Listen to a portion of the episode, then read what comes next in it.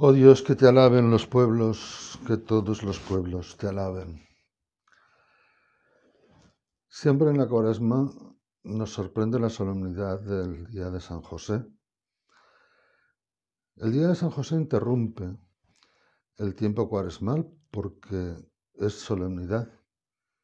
Y al ser solemnidad, pues ya hemos visto, se recita el Gloria, en el oficio de lecturas se recita o se canta también el Te Deum, se pueden utilizar los instrumentos musicales para hacer solo música y no solo acompañar el canto, se adorna el altar de flores, se viste de blanco, etcétera, etcétera.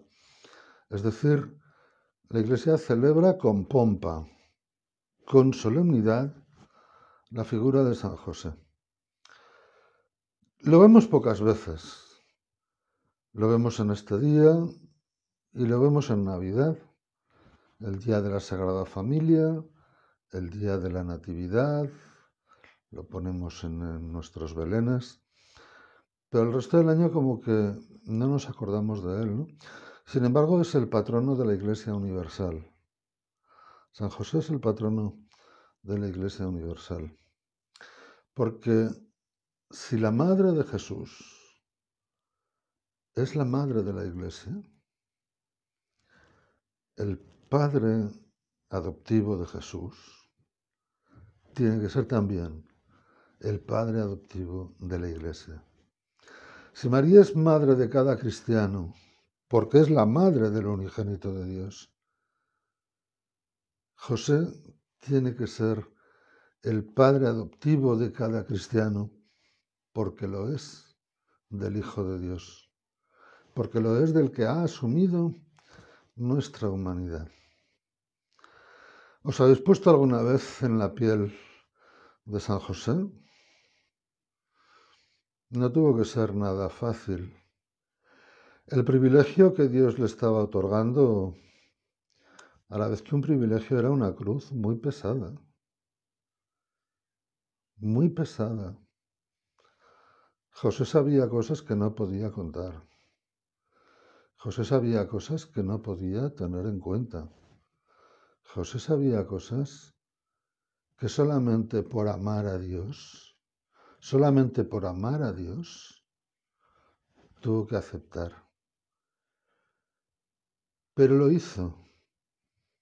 Y lo hizo por amor. José tendría unos planes más sencillos.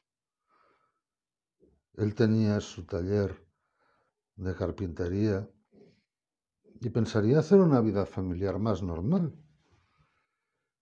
Pero antes de vivir con María, se encuentra con esto. Y cuando el ángel en sueños, que no es como María, que María dice que el ángel eh, pues, pues, se le apareció en vida tal, ¿no? Pero a José no, a José dice que en sueños. Anda, fíjate de lo que has soñado, ¿no? Fíjate de lo que has soñado. Bueno, pues José Sofía, mira por dónde. Y en sueño se le comunica cuál es la misión que Dios quiere de él. Y nos dice el evangelista que obedeció e hizo todo lo que le había mandado el ángel del Señor. Hay y siempre ha habido personas que cuando hablan de la Virgen y de San José los ponen de gente tan pobre, tan pobre, tan sencilla, tan sencilla, que los hacen tontos. Y desde luego pobres y sencillos serían, pero tontos no. Ninguno de los dos. Que si sabrían leer, que si no habrían ido a la escuela, que si no sabrían escribir, con la responsabilidad que tenían entre manos, ¿cómo no iban a saber leer y escribir?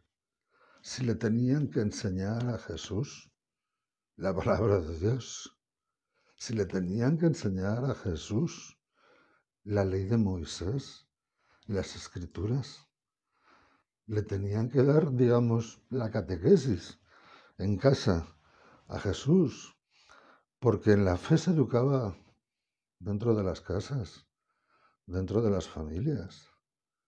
¿Por qué conocía Jesús las escrituras? Las conocía porque se las enseñaron sus padres en casa y porque las escuchaba también cuando iba los sábados a las sinagogas. Es que Jesús de pequeño no tenía por ciencia infusa, por ser hijo de Dios, lo que nosotros creemos que tendría. Pues no, porque Jesús fue un niño completamente normal. Los especialistas dicen que lo más probable es que él no supiera quién era. Alguno objeta, bueno, y ese pasaje de San Lucas en el que se pierde en el templo y enseguida dice, estoy con las cosas de mi padre. Ya, pues fíjate, es que ese pasaje lo trae solamente Lucas. Los otros evangelistas lo ignoran completamente, no, no está en ellos, ese pasaje no está, solamente está en Lucas. Con lo cual hay que pensar que ese pasaje lo ha redactado Lucas, es de su creación. Y es de su creación para decirnos que en todo momento, desde bebé, desde niño, de adolescente, de mayor, siempre ha sido el Hijo de Dios, pero no para enseñarnos que Jesús supiera que era el Hijo de Dios. Cuando era un niño, desde luego, Jesús no tenía conciencia de ser el Hijo de Dios. Y era un niño más como todos, seguramente más bueno que los otros, seguramente más sensible, seguramente con ese don especial ¿no? que tienen muchas personas, las personas de Dios, las personas que están cerca de Dios. Seguro que a Jesús eso se le notaba y le distinguía de los demás. Pero desde luego no le hacía un milagrero, no le hacía una persona con ventajas sobre las otras. No, no, Jesús tuvo que aprenderlo. Tuvo que aprender todo tuvo que aprender las escrituras, tuvo que aprender la ley y los profetas, tuvo que aprender el Talmud, tuvo que aprender la doctrina del judaísmo, hasta que en el bautismo el Padre habla, después automáticamente, después Jesús va al desierto, y en el profeta Isaías descubre quién es. Pues gracias a San José y a la Virgen María, Jesús pudo ser educado en el amor a Dios, en el amor al Señor y en el conocimiento de las sagradas escrituras. María y José fueron para Jesús un ejemplo de obediencia al Padre.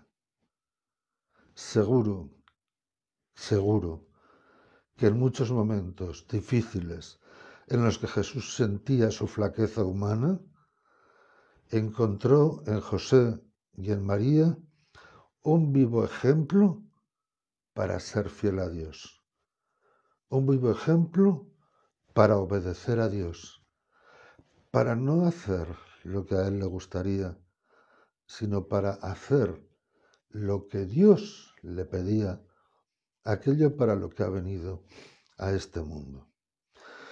Pues que en este día de San José sepamos todos pensar en su obediencia a Dios, en su gran humildad y sencillez, en su gran disposición hacia los planes del Señor, en su gran renuncia de su vida, de su planificación, de su programa y en su gran entrega y generosidad para hacer lo que Dios le había llamado a hacer.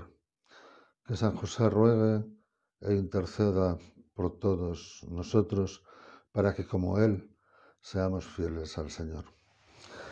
Oh Dios, que te alaben los pueblos, que todos los pueblos te alaben.